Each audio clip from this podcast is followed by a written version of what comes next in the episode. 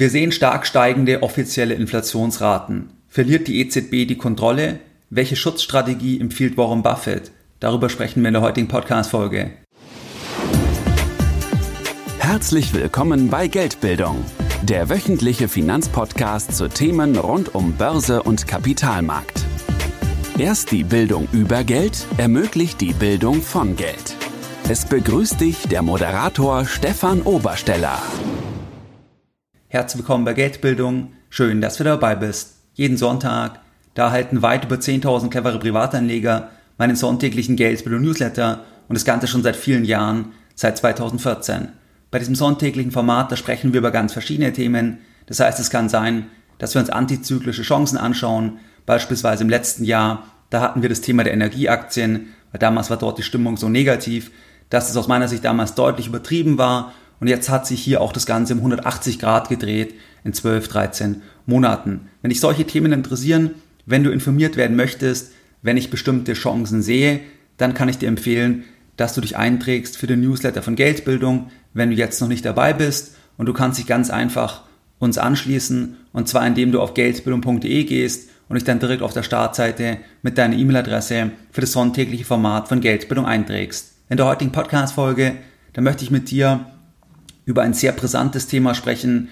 Und zwar sprechen wir heute über das Thema der Inflationsdynamik, die wir beobachten können in vielen Ländern. Das heißt, wir sehen das in den USA, in Deutschland, in England, in Kanada. Überall sehen wir eine Inflationsdynamik seit einigen Monaten. Wir besprechen heute im ersten Schritt die Daten in den USA und auch in der Eurozone.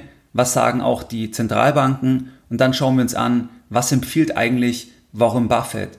Das heißt, er hat als Investor ja schon eine Hochinflationsphase gemeistert, nämlich die 70er Jahre. Dort lag die Inflationsrate in den USA zeitweise im zweistelligen Bereich. Was empfiehlt er?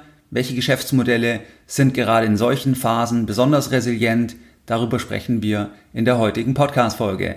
Wenn wir uns jetzt die offiziellen Daten anschauen, dann ist es ja generell so bei der Inflationsmessung, da sprachen wir oft darüber in den letzten Jahren, dass natürlich jeder Anleger eine individuelle Inflationsrate hat, je nachdem, was man für ein Ausgabeverhalten hat. Aber es gibt halt diese Messung, dass man sagt, man hat einen bestimmten Warenkorb, veröffentlicht diese Daten und diese besprechen wir heute. Wenn wir uns jetzt die Daten in den USA anschauen, dann lag die Inflationsrate im Oktober 2021 im Vergleich zum Vorjahresmonat bei 6,2 Prozent. Das ist die höchste Rate seit 1990 und der Oktober das ist keine Eintagsfliege, sondern wir hatten auch im September, im August, im Juli, im Juni, im Mai, da hatten wir auch in den USA schon Inflationsraten von 5% und mehr. Die amerikanische Notenbank, die hat ein Inflationsziel von 2%. Das heißt, wir können festhalten, dass das Inflationsziel seit vielen Monaten gerissen ist. Das Inflationsziel ist jetzt nicht nur im Oktober gerissen, um mehr als das Dreifache, sondern es ist seit vielen Monaten gerissen. Und da ist ja interessant, was sagt eigentlich die amerikanische Notenbank? Also warum reagieren sie noch nicht viel stärker? Weil eigentlich müssten sie ja irgendwann auch die Zinsen anheben, wenn die Inflationsrate so stark nach oben geht.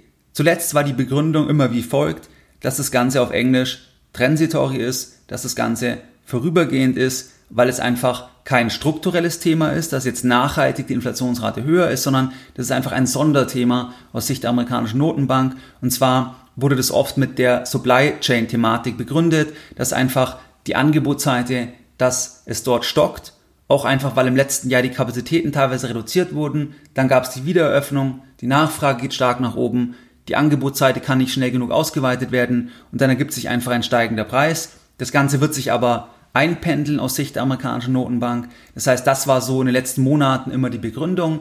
Und jetzt im Oktober da ist das Ganze schon ein Stück weit ins Wanken gekommen, das Narrativ.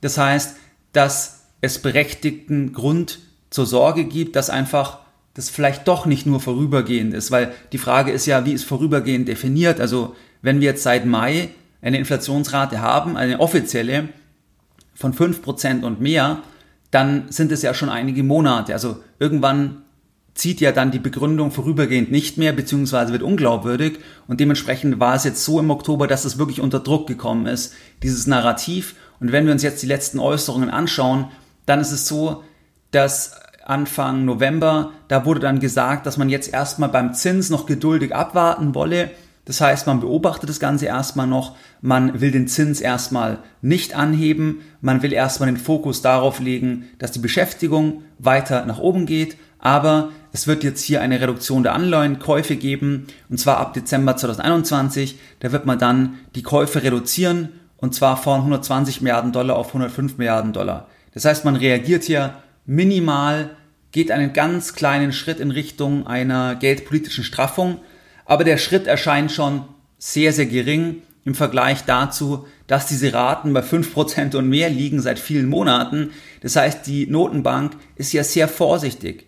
Die macht einen kleinen Schritt und schaut, wie reagiert der Markt, weil man Angst hat, dass der Markt, der doch auch wesentlich getrieben ist durch die Zinspolitik, dass der Markt es einfach auch gar nicht vertragen könnte, wenn man jetzt zu schnell die Zinsen anpasst. Das heißt, man hat hier ein gewisses Dilemma, dass die Inflationsrate nach oben läuft. Man hat aber den Markt, der auch darauf gebaut ist, dass die Zinsen unten sind. Und jetzt muss man aber irgendwie reagieren, dass man nicht völlig unglaubwürdig wird, wenn man jetzt immer weiter sagt, das Ganze ist nur vorübergehend und es wird immer so weitergehen, dann ist ja dann ist es ja irgendwann vollkommen unglaubwürdig. Das heißt, man ist hier in einem Spannungsfeld, macht jetzt einen ersten kleinen Schritt, Schritt in die Richtung einer geldpolitischen Straffung. Und wir sehen das ja am Kapitalmarkt zum Beispiel schön beim Wechselkurs, also wenn du den Euro zum Dollar anschaust, dass der Kapitalmarkt das honoriert insofern, dass gesagt wird, dass der Dollar halt jetzt stärker wird. Also der Dollar wertet auf, der Euro wertet ab, weil auch in der Eurozone gibt es ja diese Tendenzen, dass man die Kaufprogramme verändert. Aber es wird irgendwo hier eher gesehen, dass die Amerikaner in der Lage sind, die Währung wieder stärker zu machen, indem sie hier die Geldpolitik straffen. Nichtsdestotrotz ist es, wie gesagt, sehr, sehr minimal. Das ist eine homöopathische Dosis, was da jetzt gemacht wird. Und die Frage ist auch, wie wird der Markt reagieren, wenn, wenn jetzt hier die Inflationsraten weiter raufgehen und dann eine kräftigere Antwort kommt. Dann wird es extrem spannend, wie dann die Assetpreise reagieren werden. Wenn wir nach Deutschland schauen, dann lag die offizielle Inflationsrate im Oktober 2021 bei 4,5 Prozent. Dies ist die höchste Rate seit 28 Jahren.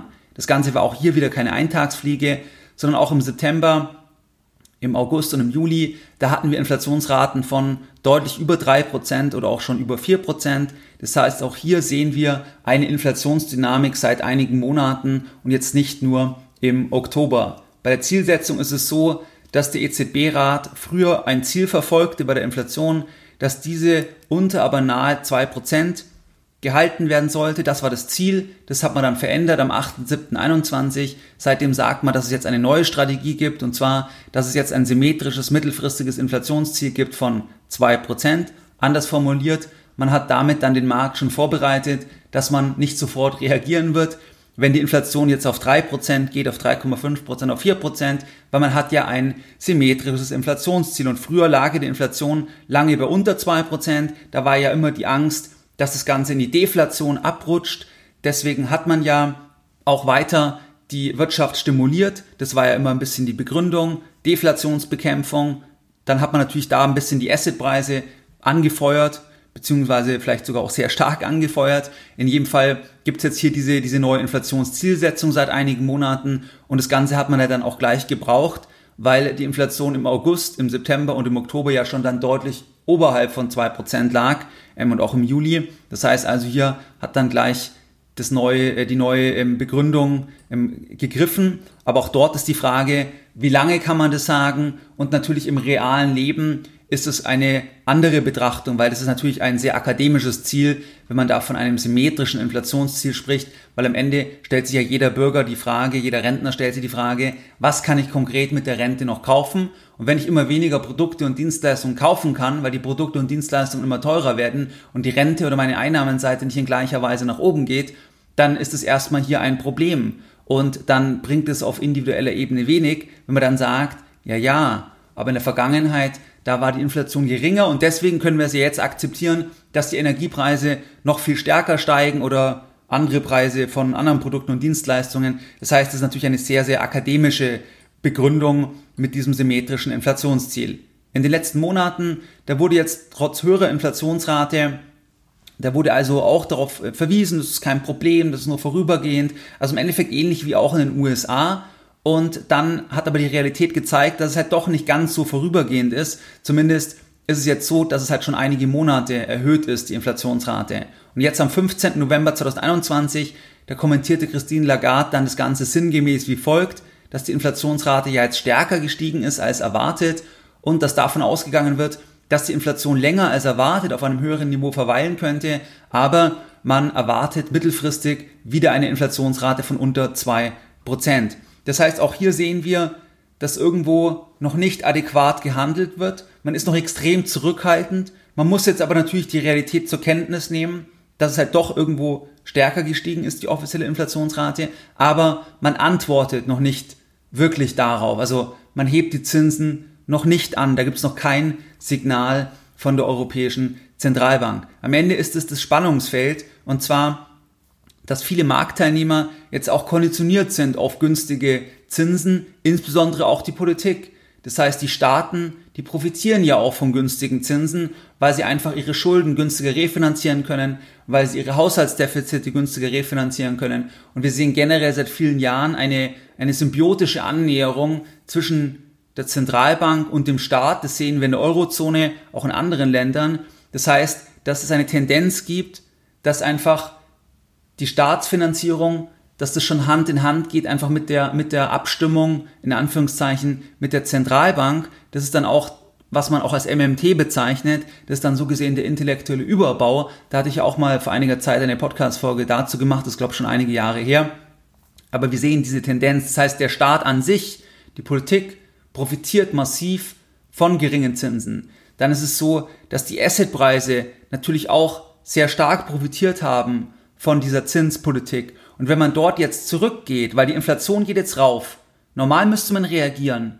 Wenn man aber reagiert, dann kann es sein, dass es halt viele weitere Probleme gibt. Das heißt, dass Staaten sich schlechter finanzieren können, dass die Assetpreise deutlich unter Druck kommen, dass dann das zu weiteren Problemen führt, beispielsweise, dass dann Banken Probleme kriegen, ähm, dass man am Ende dann zum Beispiel in der Eurozone wieder eine Schuldenkrise hat bei europäischen Ländern, bei schwächeren europäischen Ländern, bei wirtschaftlich schwächeren europäischen Ländern, weil die einfach dann Refinanzierungsprobleme haben. Das heißt, das hat man kaschiert durch die Geldpolitik und ähm, jetzt hat man aber dieses Spannungsfeld. Inflation geht rauf, ich müsste reagieren, aber dann zeigen sich die Probleme, die aktuell eben, ich sag mal, verdeckt sind durch die Geldpolitik, weil auch ein sehr verschuldeter Staat wenn er keine Zinsen bezahlt, dann ist das ja kein Problem. Das heißt, wenn die Zinsen bei, bei, bei Null sind, ähm, dann, dann kann sich der Staat natürlich refinanzieren, weil, weil, weil er ja gar keinen Zinsaufwand hat. Also er kann einfach die, die Schulden immer weiter rollieren, immer neue Schulden aufnehmen und die alten bezahlen und hat keinen Zinsaufwand. Aber das Ganze ist halt schon getrieben durch die EZB-Politik, jetzt in der Eurozone.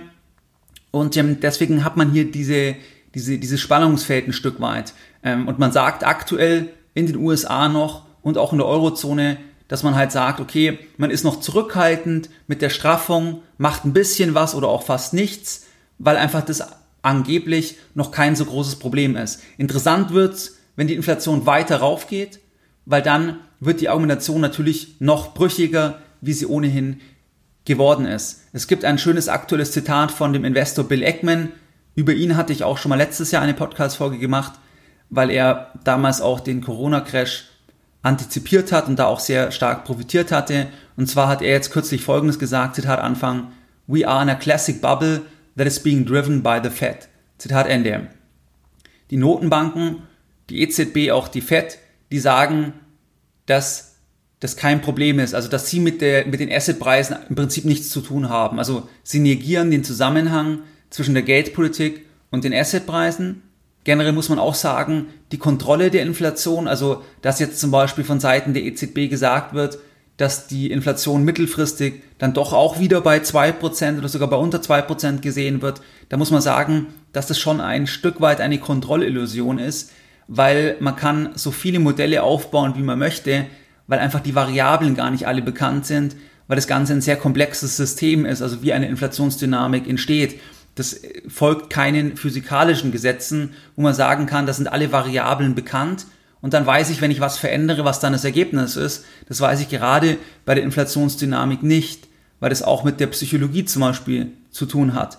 Es gab jetzt einen interessanten Artikel im Wall Street Journal, da wurde dann geschrieben, dass jetzt viele Executives auch die Inflationsdynamik ausnutzen, um die Preise anzuheben, auch wenn sie selbst gar nicht so stark von der Kostenseite betroffen sind. Das heißt, sie, sie versuchen eigentlich die Margen zu erhöhen, indem sie die Preise stark anheben, weil aktuell ein Zeitfenster ist, wo man das machen kann, weil halt eine Akzeptanz der Marktteilnehmer da ist. Das heißt, wir haben so Dynamiken, die dann entstehen, dass dann andere die Preise anheben, dann machen das wieder weitere, weil die sagen, jetzt heben wir alle die Preise an, dann gehen die Löhne rauf. Also das ist dann so eine Dynamik. Und das vorherzusehen, das ist halt nahezu unmöglich. Und trotzdem suggeriert natürlich eine Zentralbank ein Stück weit eine Kontrollillusion, weil man kann ja nicht die gegenläufige Position einnehmen. Man kann ja nicht sagen, man hat es nicht unter Kontrolle oder man weiß nicht, ob die Inflation wieder runtergehen wird. Das ist ja eine Position, die nie einzunehmen wäre. Deswegen wird man immer auch eine Kontrolle erstmal suggerieren, bis halt die Realität dann die eigenen Modelle überschreibt. Wenn wir uns die Inflationsrate in den USA anschauen, dann lag die eben schon in den 70ern bis Anfang der 80er Jahre. Da gab es schon eine Phase der großen Inflation. Da lag die Rate bei über 10 Prozent.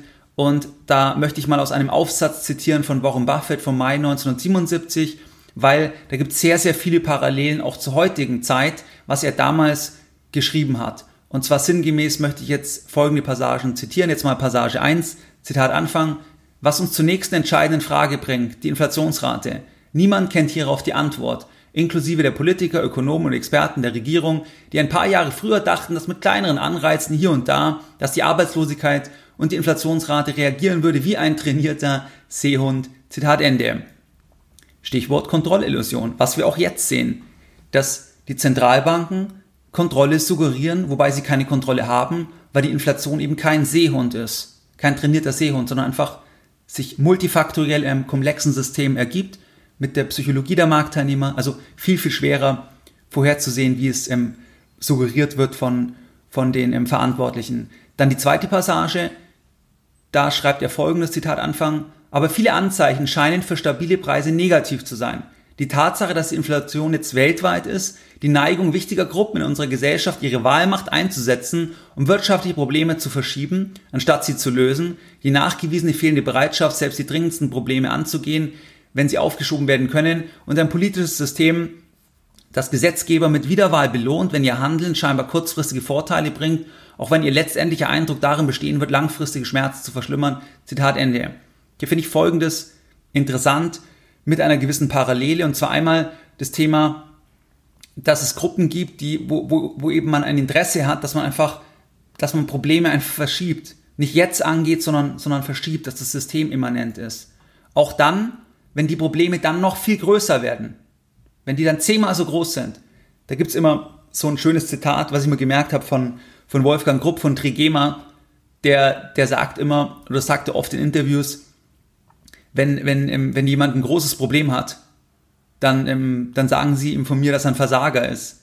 Weil jedes große Problem war mal klein. Und wenn ich es als kleines Problem löse, ist es vom Tisch. Und hier sehen wir, dass halt viele Sachen verschoben wird. Ich meine, das haben wir in der Eurozone. Das sind all die Themen, über die wir in den letzten Jahren oft gesprochen haben, dass man einfach alles erstmal in die Zukunft verschiebt und dass das also systemimmanent ist. Dieses Verschieben. Weil das hat er ja 1977 geschrieben und das ist heute nicht wirklich anders. Dann die nächste Passage, die auch spannend ist. Da hat er 1977 folgendes geschrieben, Zitat Anfang, die meisten in politischer Verantwortung sind verständlicherweise stark gegen Inflation und setzen sich gleichzeitig für eine Politik ein, die Inflation produziert. Diese Schizophrenie hat sie jedoch nicht dazu gebracht, den Bezug zur Realität zu verlieren. Kongressabgeordnete haben dafür gesorgt, dass ihre Renten im Gegensatz zu praktisch allen im Privatsektor gewährten an die Veränderung der Lebenshaltungskosten nach der Pensionierung gekoppelt sind. Zitat Ende. Extrem spannende Aussage. Auch hier sehen wir Parallelen. Das heißt, politische Verantwortliche sind natürlich gegen Inflation. Aber sie haben Anreize, Dinge zu tun, die Inflation produzieren. Und zwar Versprechungen zu machen, was sie alles machen, verschiedene Gruppen zu bedienen. Ähm, und, und das führt dann unter Umständen zu Inflation, weil dann natürlich die Schulden raufgehen. Dann haben wir eben diese Symbiose zwischen Zentralbank und der Politik. Dann die letzte Passage aus dem Aufsatz, wo wir auch gewisse Parallelen sehen. Und zwar, Zitat Anfang, Diskussionen über zukünftige Inflationsraten untersuchen normalerweise die Feinheiten der Geld- und Fiskalpolitik. Dies sind wichtige Variablen bei der Bestimmung der Ergebnisse einer bestimmten Inflationsgleichung. Aber an der Quelle ist die Inflation in Friedenszeiten ein politisches Problem, kein wirtschaftliches Problem. Menschliches Verhalten, nicht monetäres Verhalten ist der Schlüssel. Und wenn sehr menschliche Politiker zwischen der nächsten Wahl und der nächsten Generation wählen, ist klar, was normalerweise passiert. Zitat Ende. Das heißt, auch hier die Tendenz einfach, dass man kurzfristig Dinge macht, die kurzfristige Ergebnisse bringen aber die langfristig die Probleme vergrößern. Zum Beispiel ein super Thema ist da sowas wie Mietendeckel. Das heißt, natürlich, wenn ich jetzt sage, ich begrenze Mieten, dann, dann ernte ich da Applaus bei vielen Menschen. Aber dass das Problem vielleicht sogar größer wird langfristig, weil ich dann ja bestimmte Anreize wieder liefere, wie agiert wird von den Marktteilnehmern, das ist dann, das verschwimmt dann in der Zukunft. Und, und das sehen wir in ganz vielen Bereichen. Und das war also auch hier, wie er schreibt, halt 1977 scheinbar auch schon so. Wenn wir jetzt zurückgehen zur heutigen Situation, dann sehen wir bei vielen Unternehmen, dass die Inflation ein Thema ist, weil einfach die Input-Seite, weil die sich einfach verteuert. Das heißt, produzierende Unternehmen, wo die Materialkosten explodieren oder Unternehmen, die dann zum Beispiel keine langfristigen Verträge haben mit den Zulieferern, wo dann die Preise plötzlich raufgehen, weil die Zulieferer gestiegene Kosten haben. Das heißt, da verändert sich ja dann die Kalkulation. Und wir sehen das auch bei den Meldungen, das heißt, da gibt es eine interessante Analyse von der Firma FactSet. Die haben sich die Reportings angeschaut, die jetzt schon draußen sind für das dritte Quartal der Firmen im S&P 500. Und da haben so viele Firmen das Thema der Inflation in ihren Earnings Calls ähm, erwähnt, wie seit 2010 nicht mehr. Es ist natürlich so, dass Unternehmen unterschiedlich stark getroffen sind. Manche Unternehmen, wie gesagt, die können ihre Margen massiv erhöhen, wie ich es vorher sagte, weil sie einfach die Preise jetzt noch stärker anheben wie die Inputseite gestiegen ist. Das heißt, das gibt's auch. Aber es gibt natürlich auch Unternehmen, die, die dadurch ähm, in die roten Zahlen kommen, beziehungsweise die einfach jetzt stark darunter leiden. Warum Buffett hat in der Vergangenheit öfters Kommentare gemacht, welche Unternehmen profitieren eigentlich in solchen Phasen. Und da möchte ich mal eine Aussage aufgreifen, und zwar hat er einmal gesagt, das beste Business während einer Phase höherer Inflation, das ist jenes Business, das du einmal kaufst und bei dem du dann nicht kontinuierlich hohe Investitionen machen musst. Es gilt Firmen zu vermeiden, die hohe weitere Kapitalinvestitionen erfordern. Das hat er einmal als Kommentar gemacht bei einem Aktionärstreffen. Und wenn, da, wenn wir da mal reingehen, dann hat es ja den Hintergrund, dass wenn Firmen hohe weitere Kapitalinvestitionen machen müssen, dann machen sie das ja in der neuen Welt, also in der Welt, wo jetzt die Inflation hoch ist. Und was heißt das dann? Das heißt, dass ihre Kapitalinvestitionen mit großer Wahrscheinlichkeit auch viel teurer geworden sind, weil da sind ja jetzt die neuen Preise zu bezahlen. Das heißt, dass die Preise sich um 10%, 20%, 30% verteuert haben.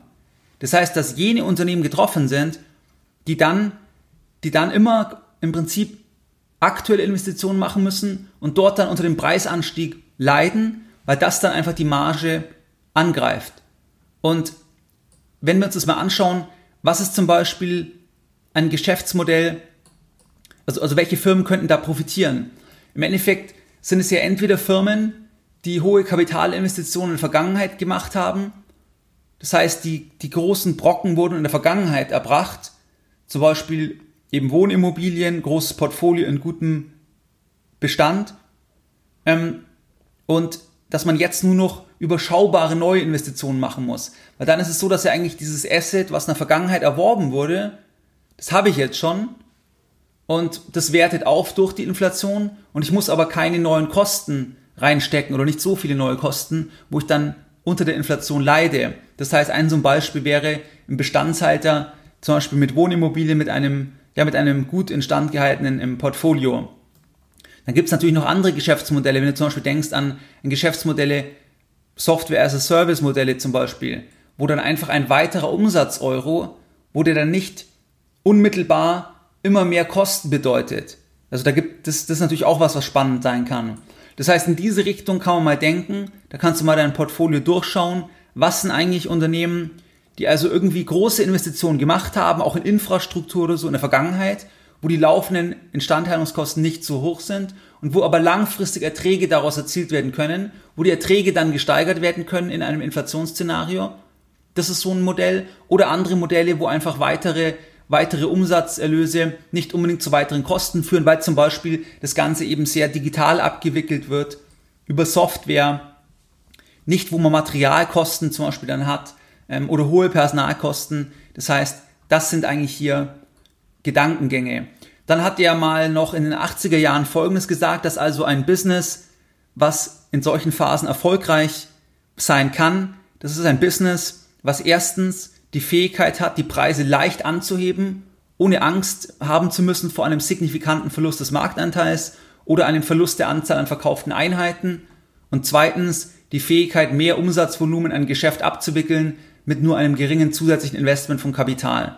Das heißt, der zweite Punkt geht dann wieder in die Richtung, was ja auch, was wir eben besprochen hatten bei dem, bei den anderen Aussagen. Das heißt, war der erste Punkt, welches Geschäftsmodell kann die Preise anheben, weil die Marke so stark ist, weil die Positionierung so stark ist, dass es durchgesetzt werden kann.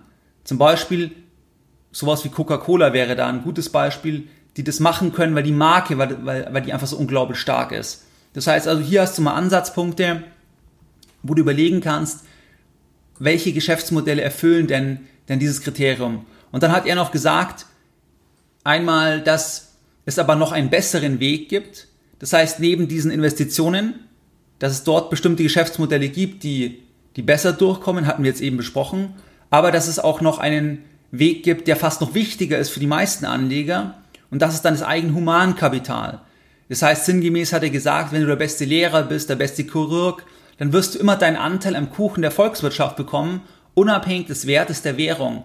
Das heißt, das ist dann auch ein wichtiger Weg. Also in sich selbst zu investieren, sich selbst im Wert zu erhöhen, also in der Geschäftswelt, weil man einfach mehr Wert für andere schaffen kann, weil dann wird man immer sein, seinen Anteil ähm, abbekommen. Das heißt, das sind seine Empfehlungen, einmal businessseitig und dann von Seiten des eigenen ähm, Humankapitals. Was waren jetzt die Lessons learned in der heutigen Podcast-Folge?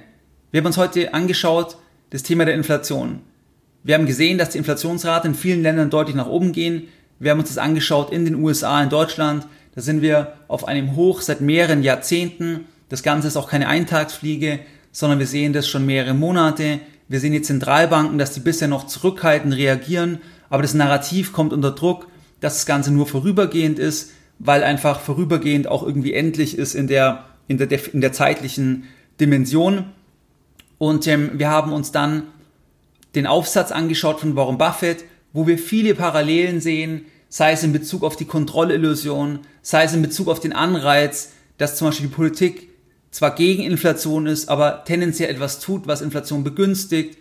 Dann das Thema, dass wir uns auch angeschaut haben, dass immer mehr Unternehmen auch darüber sprechen, über die Inflation. Das war dieses Fact-Set diese Analyse, dass immer mehr Firmen das erwähnen in ihren Quartalsberichten und dann, dass Warren Buffett gesagt hat, dass solche Unternehmen profitieren, die eben, die keine hohen Kapitalinvestitionen mehr benötigen, die einfach das in der Vergangenheit gemacht haben und dann aus diesen Investments Erträge erzielen können, zum Beispiel eben Wohnimmobilien, wäre da ein Beispiel, oder Modelle, die einfach bei einem weiteren Euro-Umsatz nur wenig Kosten, ähm, nur wenig weitere Kosten erfordern, zum Beispiel irgendwelche Softwaremodelle, Online-Modelle etc. Aber er hat auch gesagt, dass das eigene Humankapital, das ist fast noch wichtiger, wenn man einfach der Beste oder einfach einer der Besten ist, sehr gut positioniert ist, dann kann man auch immer seinen Anteil rausnehmen am Kuchen der, der Volkswirtschaft. Wie du es gewohnt bist, dann möchte ich auch die heutige Podcast-Folge mit einem Zitat beenden und heute natürlich ein Zitat von Warren Buffett. Wenn es ums Investieren geht, ist Pessimismus ihr Freund und Euphorie ihr Feind. Mehr Informationen zu Themen rund um Börse und Kapitalmarkt findest du unter www.geldbildung.de. Und immer daran denken, Bildung hat die beste Rendite.